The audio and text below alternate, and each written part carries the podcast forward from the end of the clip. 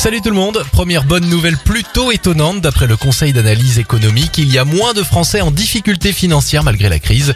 D'après euh, l'étude, cette réduction de la précarité s'explique par l'écart entre la baisse des revenus par rapport aux dépenses de consommation.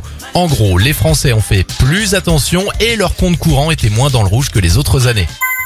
On continue avec cette invention d'un agriculteur breton du carburant vert à base d'urine de porc. Alors non, ce n'est pas une blague, cet exploitant utilise le précieux liquide pour le transformer en hydrogène.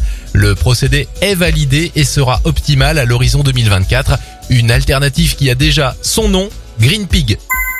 Enfin, bonne nouvelle pour les défenseurs de la cause animale, la vente de chiens et de chats en animalerie sera purement et simplement interdite en France. Les députés ont voté la proposition de loi et elle sera effective en 2024. C'était votre journal des bonnes nouvelles, vous pouvez le retrouver maintenant en replay sur notre site internet et notre application Radioscoop.